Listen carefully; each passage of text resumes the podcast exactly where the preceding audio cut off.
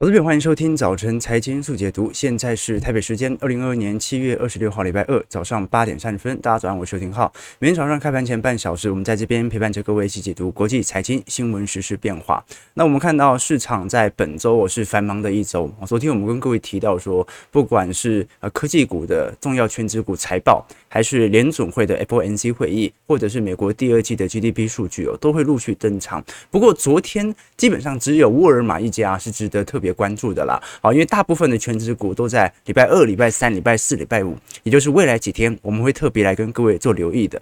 但是如果我们从标普五百指数过去已经公布的财报角度来看的话，可能未来呃财报面的变化也会比市场预期的稍微好一点点。好，要不然本波的反弹你就找不到理由了吧？哦，那你可以大可以笃定说，这一波的反弹可能就是在反映未来哦财报比市场预期还要来得好。当然，这个来得好不但代表财报变好，只是它没这么差而已。我们从近期的 VIX 指数来做观察，上周三大指数陆续进行反弹之后，我们也看到 VIX 从六月中旬以来就不断的进行回档，那么现在大概也来到了三个月的低位阶。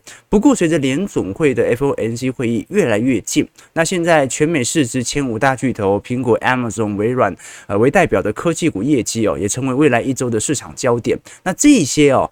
产业它可能你去除掉苹果的话，你像是 Google 啊、微软、Amazon 啊，或者是脸书 Meta，其实。你也不能够把它完全跟目前的制造业周期完全挂钩啊，因为他们本身的存货的问题不是来得特别严重，就好像你卖软体的，那基本上不太会受到制造业的影响。那当然啦，啊，制造业最终下滑也会影响到你本身的销量，但它不是影响到制造业循环、库存循环最重要的原因。所以本周我们看整个美国股市能否持续的反弹，基本上啊，首先。最重要的就是观察联总会是否符合市场的预期，进行升息三码的动作，加上针对九月份到时候利率决策会议的谈话。那么如果啊它的主基调符合市场预期的话，那么八月份它就是一个超级大的空窗期啊。那么按照过去的经验呢，只要空窗期来到啊，那么市场的做梦空间就会开始发酵。那一直到九月份啊，FOMC 会议前一个月啊，大概在八月底九月中的时候，这个新的。市场预期才会影响到股市的变化，好，所以等于八月份它是有可能两到三周的空窗期的哦。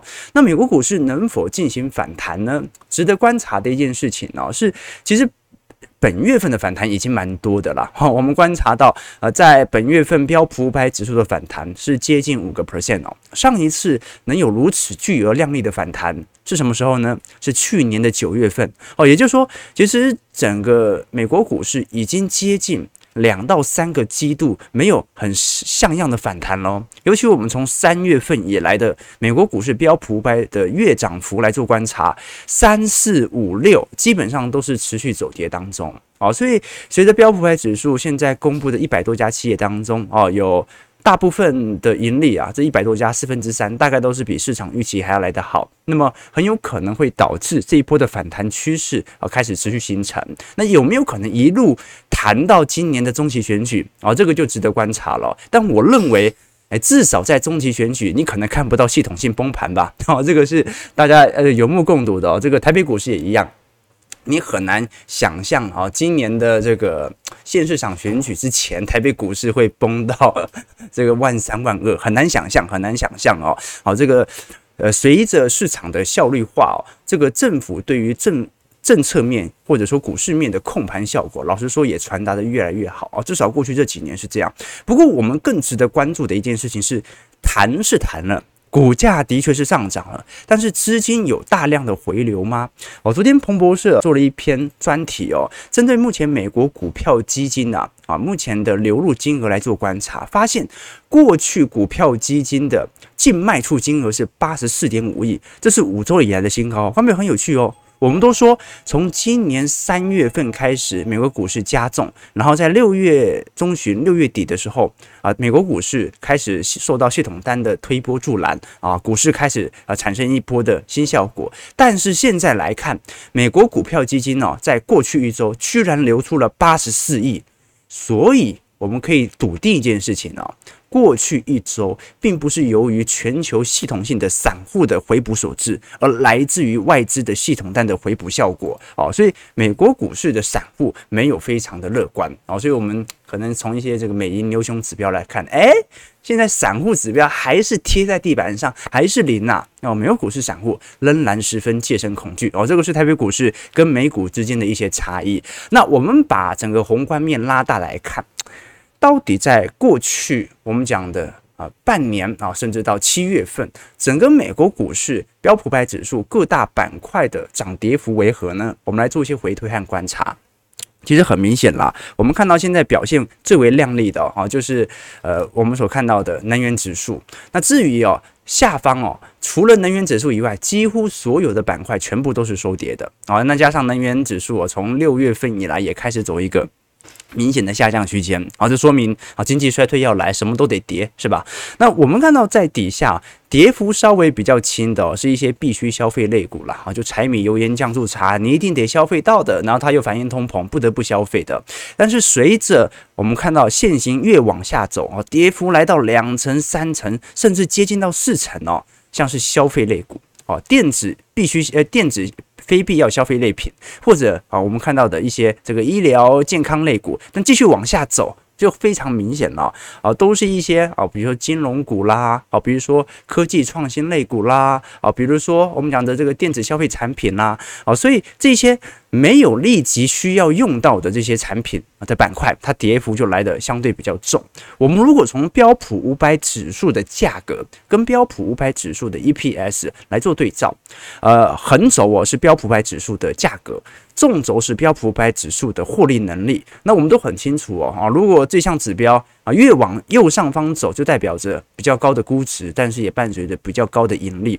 那现在我们正从二零二一年第三季的右上方哦，慢慢的往左边进行移动，什么意思呢？就是标普五百指数是真的跌蛮重的，可是 EPS 的下缓才刚刚开始。哦，观众朋友，我们现在现在虽然谈了很多库存报表的问题哦，可是你还是看到台积电财报、英特尔财报还表现的可以嘛？在过去两个季度啊，所以呃，财报或者说 EPS 它是一个高度的落后指标。我们从线型上就可以观察到，它正正常的下降格局啊，会从右上方移转到左上方，再移转到左下方。好，那如果到左下方，它就是超跌的现象了。好，所以我们其实可以从 EPS 的角度来做观察，也来理解说，到底什么时候整个 EPS 的景气会落地。当然，等到 EPS 往左下方移动的时候，股价往往就会往。左右边来进行反弹了，然后这个就是市场有趣的现象。我们会从整个 EPS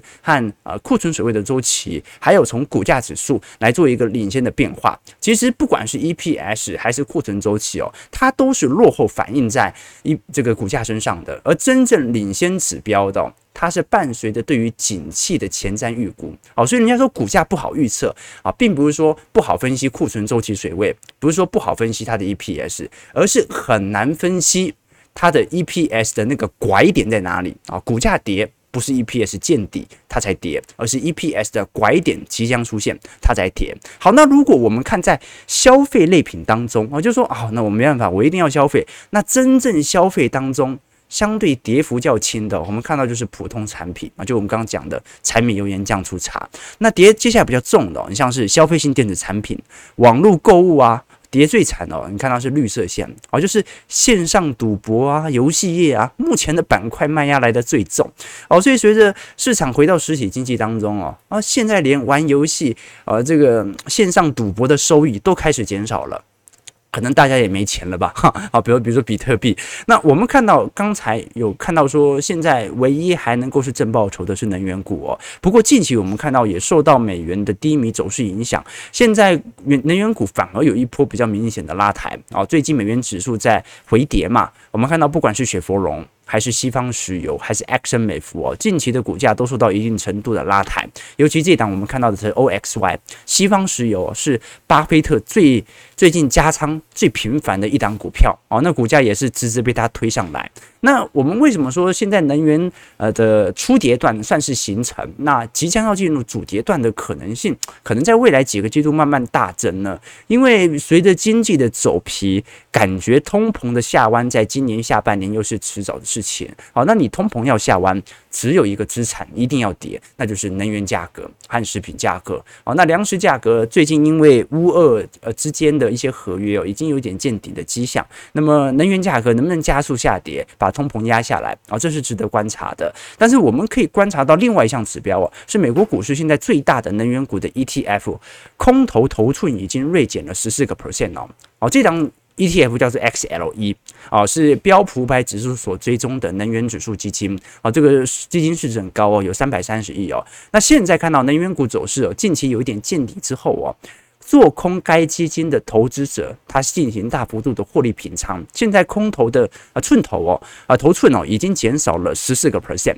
那么按照目前呃市场资金的持续流入枯竭之后哦。我们看到，其实有趣的现象是啊，他也尝试着在月线进行新一波的打底啊，所以值得大家来多做一些留意了。好，因为巴菲特按照目前十三 F 啊，加上这档 ETF 近期的买盘力道不断的加强哦，那大家都在猜啊，你可能巴菲特现在还在抄底，还在抄西方石油。我们看到今年四月份以来哦，巴菲特巴菲特累积加仓西方石油哦。几乎接近三十次哦，所以这一次买的特别的频繁哦。那我们都很清楚哦，巴菲特按照巴菲特指标，现在股票基期还是很贵啊，所以他拼命买哦，哦，就说明他特别看好能源股的资产。那很有趣哦，这个巴菲特以前常常跟投资朋友分享哦，唯一能够打败通膨的是股票。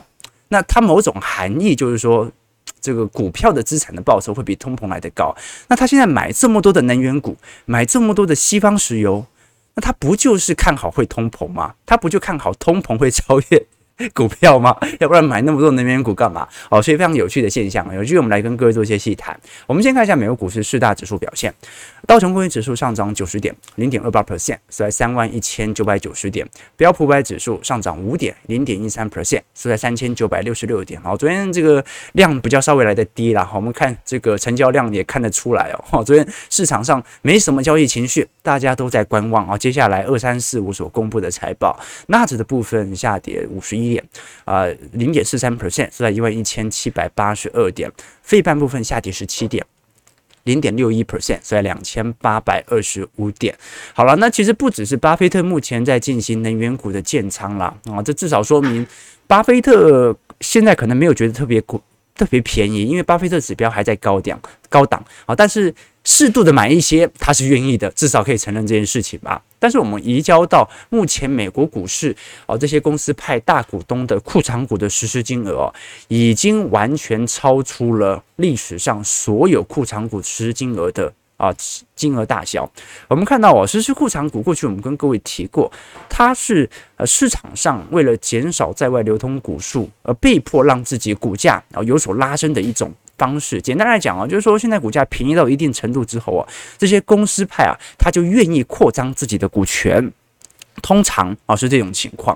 那我们看到现在库藏股的实施金额创了历史新高，其实就隐含着这些公司派啊。现在正在疯狂的进行这种股价的抄底行为。当然，他他今年已经抄了一整年了，他可能一路抄到崩盘也有可能。但是不得否认的一件事情是，现在还在接仓。我们如果是从标普的息率本益比来做观察，目前也低过了过去几年来的平均水平哦。啊，现在啊市场的息率本益比大概在十七到十八倍左右。哦，那大概已经类似于一八年和二零二零年股灾的水平了，哦，所以值得观察。那当然了，你看过去一年，息率本益比最高飙到三十五倍也很夸张，但是至少现在是在做明显的均值回归。那么昨天财报最值得关注的就沃尔玛啊，因为沃尔玛啊这次也算是符合市场预期了，好，但它下滑的幅度更快，因为这次沃尔玛把整个第二季到下半年，甚至连二零二三年会计年度的获利展望哦，都在必须消费类品的。啊，成本支出上开始大幅度增加，而且大幅的挤压服饰电子产品上的啊售售价。好，说说明什么意思啊？啊，这个观众朋友啊，这个跳楼大拍卖啊，不用等到年底了，哦，周年庆不用等到年底了，现在就开始了，好，现在开始了，这说明什么意思啊？那说明呢，未来在服装、服饰、电子产品上啊，会有非常明显的降价行为。那么它降价的目的是为了快速的去库存啊，因为有一些衣服、有些电子产品哦，它有过季的问题啊，就今年你没卖掉，明年掉价掉得更快啊，所以宁愿现在。啊，这个用成本价卖，也不要等到明年啊，不然折旧的速度会非常快。好，所以沃尔玛这一次在公布呃未来的财测之后哦，股价直接在盘后崩跌了十个 percent 哦。好，所以啊，值得观察的一件事情就是啊，也许整体的实体零售业啊，不如我们想象中的还要有抵抗性。那当然，我们过去跟各位提到说，本周其实更为关注的影响整个大盘。市场情绪的是联准会的缩表和升息的谈话。我们值得观察的一件事情是，按照目前的市场的零售销售量来看，名目上大家还是在增长的哦。所以你观众朋友可能看到很多数据会觉得，可是美国现在零售业营收还是不断的扩增啊，到底为什么要跌这么重啊？我们看到现在的零售业啊，从当时的二零二零年到现在，其实也涨幅蛮明显的哦。可是我们看到下方这张图表哦，是经过通膨调整之后的零售销售额，其实是下滑的哦。而且早在二一年中旬就已经见顶了。什么意思啊？而且在四月份哦，意思就是说营收增长，但是由于现金的贬值，这些。美国的零售业，它真实所赚到的购买力是衰退的。那更好理解就是，你不要看钱呐，啊，钱可能会受受到货币贬值影响啊。你看你卖了这个月啊的资金可以吃多少次鼎泰丰？好，呃，有些人可以吃五次，有些人可以吃十次。好，那么吃十次的，就代表你实质的购买力其实正在提升。那现在美国的实质购买力正在大幅度的衰退。那更。纠结的是因为联总会在七月份升息三码啊，甚至有可能升息四码，它是一个板钉钉这个铁板上的事情啊，就是大家一定会知道他会做的。那随着利率持续的紧缩，我们看到目前美国的可支配所得会持续的压缩啊，这导致了我们最近看到啊，不管是美国房价的问题啊，有非常明显见顶下滑的迹象。除此之外，哦，现在我们看到美国三十年期房贷殖利率啊，哦，甚至有的银行已经开到七点一 percent 了。观众朋友，这次最低哦，美国大概房贷利率在二二年初的时候，哦，大概是两个 percent 左右啊，现在是接近快七个 percent 哦。哦，所以我们看到非常有趣的迹象。哦，这张图表啊，是美国的民众对于房贷采取浮动利率必须所付的款项。啊，大概每个月、每年有多少钱哦？我们看到哦，啊，从大概呃这个二零二一年呢，平均大概在一千七百块美元左右啊，像两千三哦，我靠，几乎快翻倍啊！哦，所以我们可以理解哦，在整个房地产市场当中，近期股价的重挫啊，就形成了目前市场上的主流共识。OK，好，八点四十八分，我们最后来花一点时间聊一下台北股市的变化。啊，台北股市其实本周也那个量能也蛮低的哈，这个大家也在等联总会的 FOMC 会议哦。好，昨天。台北股市交易还是偏淡啊，好，一度重挫了百点。不过我们看到，不管是金融、塑化、钢铁哦，好，昨天带领了啊，其实跟能源股一样啊。我们看到昨天这个标普百指数能源股也大涨嘛，啊，主要是受到国际系统单的缘故，啊，这些比较偏传产的股票带动了加权指数的跌势收敛。哎，最终只涨了十，呃，最终只跌了十三点哦，啊，收在一万四千九百三十六点。不过成交值哦。一千八百二十三亿而已啊，三大法人合计卖超六亿，其中哦，投信已经连续二十二天买超啊，力抗外资的到货喽。那么现在台北股市反弹一千点之后啊，至少现在开始在一万五千点之前开始有一点这个我们讲一万五千点大关前整理的迹象哦。那八月哦，能不能进行反弹？啊，至少我觉得可以先回测一下月线啊，然后我们来看一下是否能够挑战季线。毕竟美国股市已经陆续的站上季线了。那只要联准会没有什么太大的意外，哦，这一波你要马上回跌重挫，其实也有难度。我们看到台币的变化还是在二十九点九块左右啊，市场交易在外汇市场还算是蛮清淡的哦。那台积电昨天算是跌破了五百元的大关了，哦，所以这一波五百块其实不是真的重点，因为最大的卖压在五百一到五百二左右，哦，所以还是值得。多做一些观察，但值得观察的是，晶圆代工二哥啊，联电昨天大跌了超过四个 percent，好，那我们都很清楚哦，哦，昨天呃这个大陆的成熟制程哦，你包括中芯、上海华丽哦，调降报价啊，而且是两位数字以上，也就是十个 percent 以上哦，哦，那说明成熟制程哦，哦，它的陷入红海的这种市场已经提前开打了，大家开始降价来开始销库存了，好，所以我们看到呃，现在整个库存贡献在第三季 GDP 哦，呃，GDP 第三季台北股市大概会成长二点三 percent，好，但是市场预估哦，有二点二八都是靠库存增加贡献的，什么意思啊？就是说。我们的 GDP 哦，它不来自于你实体的完全百分之百的消费啊，你有生产就算 GDP 了，对吧？那当然了，你生产最终会取决于市场的消费情况啊，所以它还是有点联动度的。可是现在二点三 percent 当中哦。有二点二 percent 都是靠库存的增加所贡献的，就是你生产的产品其实卖不掉，但算是记录 GDP 哦。所以如果现在按照市场的预估的话，第四季 GDP 哦持续增长啊的话，那大概也有一半以上都是靠库存增加所导致的。所以台北股是标准的。电子产业啦，好，你景气循环就是库存循环嘛，所以库存出清的加速啊、那么就会导致景气的走皮啊，所以现在啊，不管是半导体厂的问题，还是电子消费零组件，都遇到了呃极大的库存消化的压力。那如果我们把焦点移来台积电的部分，呃，台积电现在我们看到非常有趣的迹象是，如果是从呃存货。周期天数或者营运周转天数哦，其实在过去几个季度也有慢慢提升，但提升的速度不如想象中还要来得快嘛。尤其去年全球的半导体厂本来都在备货，本来库存量稍微有点有点高。那现在对于台积电的力度哦，首先第一个是三纳米下半年量产嘛，那 Q 三财测哦已经公布哦，这个需求还是非常强烈的。那加上今年一整年的订单都是产能满载啊，而这产能满载不代表大家需要，是代表去年下单就已经把今年产能下单完了。那第二点就是八月份呢，到时候我们会观察到是英特尔的基辛格啊执行长他要来台，那么应该是讨论产能问题啦，啊，应该不是这个要产能的啊，很有可能是。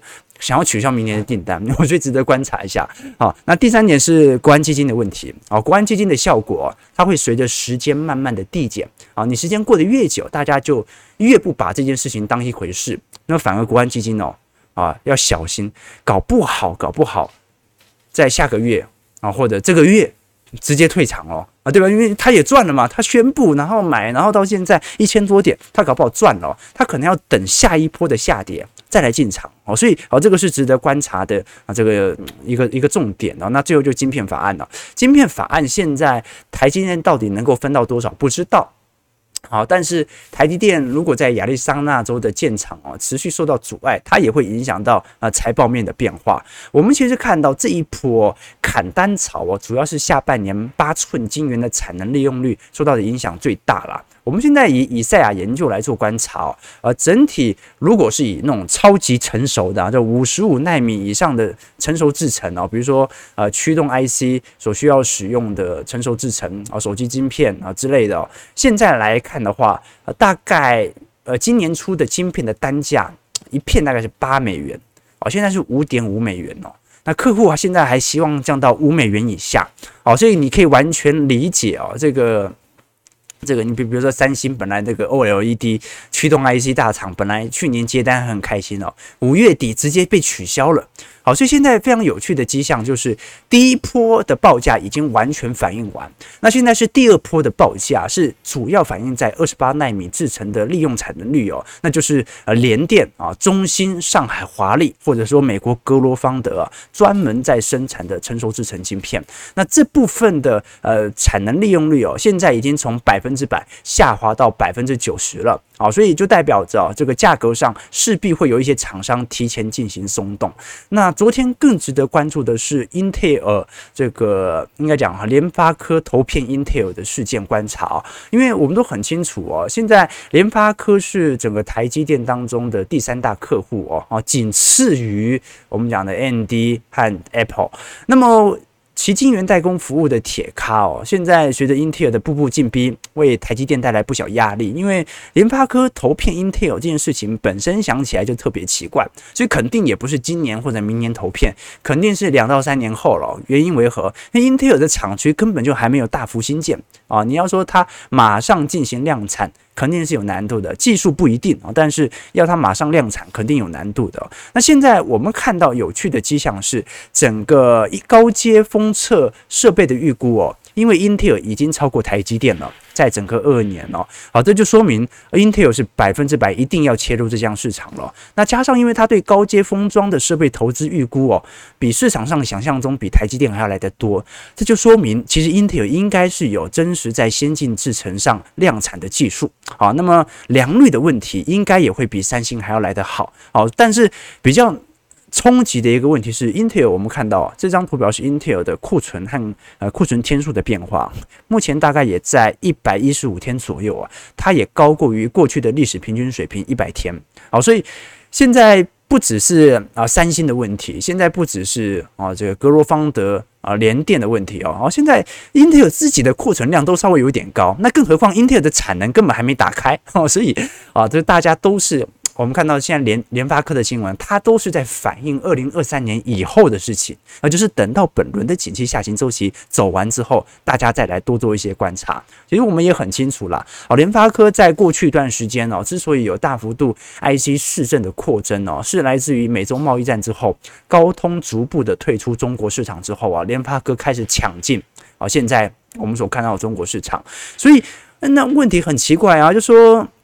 啊，现在反而是联发科作为中国 IC 设计的代表，然后向美国的晶圆代工厂 Intel 下单，然后最后再输入到中国的手机品牌上，这就非常有趣了，对吧？啊，所以绕了一大圈啊，居然是呃美国禁止台积电卖先进制程。啊，晶片给中国，然后 Intel 自己卖先进制程晶片给中国，哦，这就是有趣的一个迹象哦。所以我觉得这项新闻哦，短期上对于联发科看起来是利多，但中长期哦，他思考不管是国际政经背后的角力。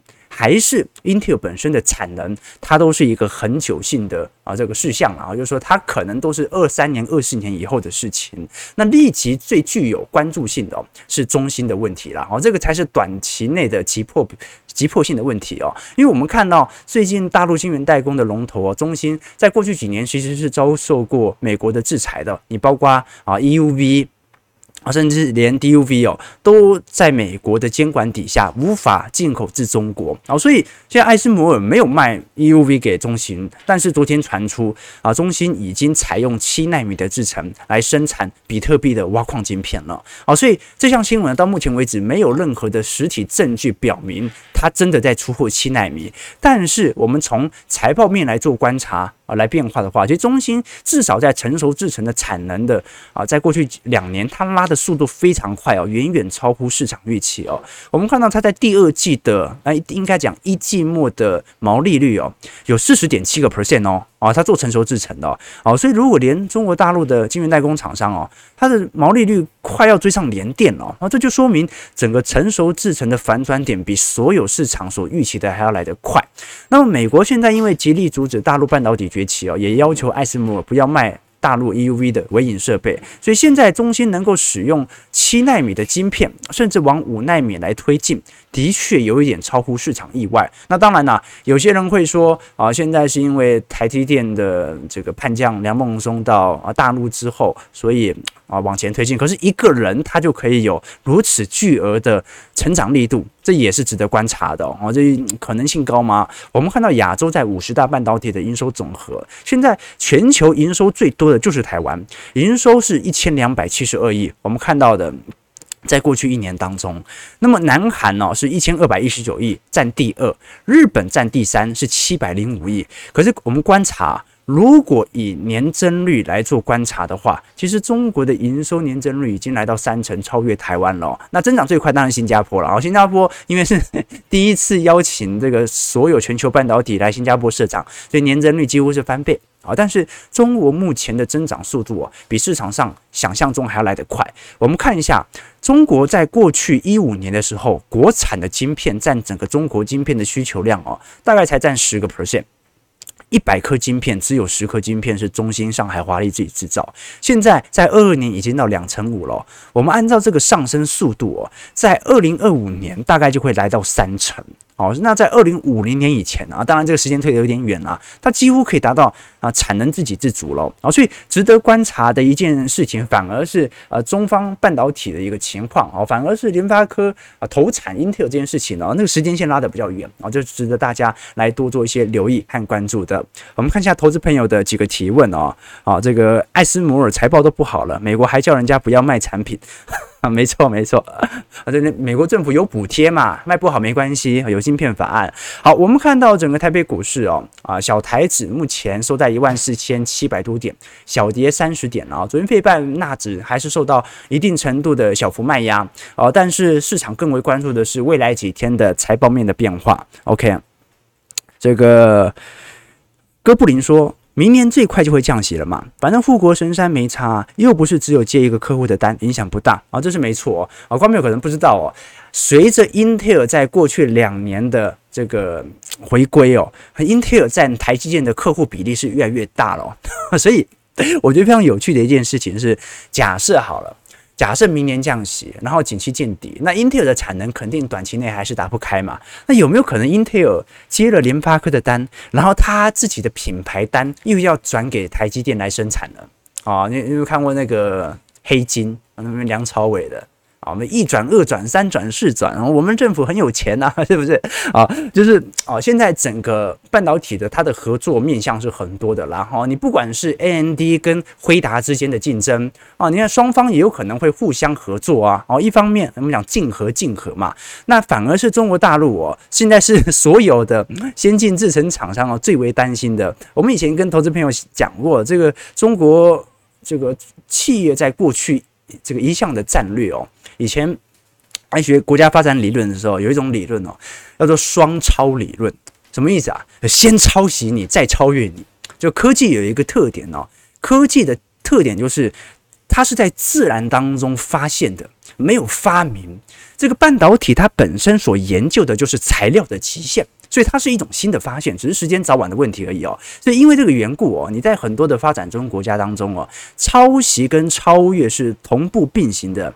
你要超越别人最快的做法就是先抄袭，抄着抄着你就比别人做得更好了。好，这个就是大家所看到的迹象。好，我们看到加权指数小跌六十点，收在一万四千八百八十点。今天成交量能哦，啊一样非常低哦，大概是呃一千五百亿、一千六百亿而已哦，又量缩又量缩了哈。所以市场的情绪哦，目前是有一点比较呃紧绷的现象。那美国股市也是一样，但是值得观察了。好，在本周重量级的讯息出来之后。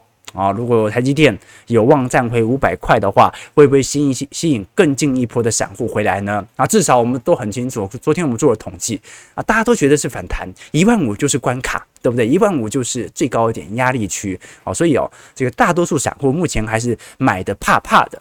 买的怕怕会不会拉得更快呢？值得大家多做一些留意了。九点零三分，投资朋友如果喜欢我们的节目哦，可以呃多浏览一下我们在财经号角的会员系统哦。如果里头除了有一些这个资产部位，我个人操作的变化，也有一些专题影片、宏观专业报告。同时间啊，如果想要打赏我们辛苦的小编每天的制图和跟大家的互动，也可以加入这个请小编喝咖啡方案啊，每个月四十五块。请我们。曾经跟投资朋友分享嘛，我们本频道的所有广告收益和这个打赏收益啊，和会员收益啊，都是小编所有啊。那希望他可以好好的努力我们的频道啊，这样他就离不开我了哈。感谢各位的参与啊！如果喜欢我们节目，记得帮我们订阅、按赞、加分享。我们就明天早上八点半早晨财经速解读再相见。祝各位投资朋友开盘顺利，操盘愉快。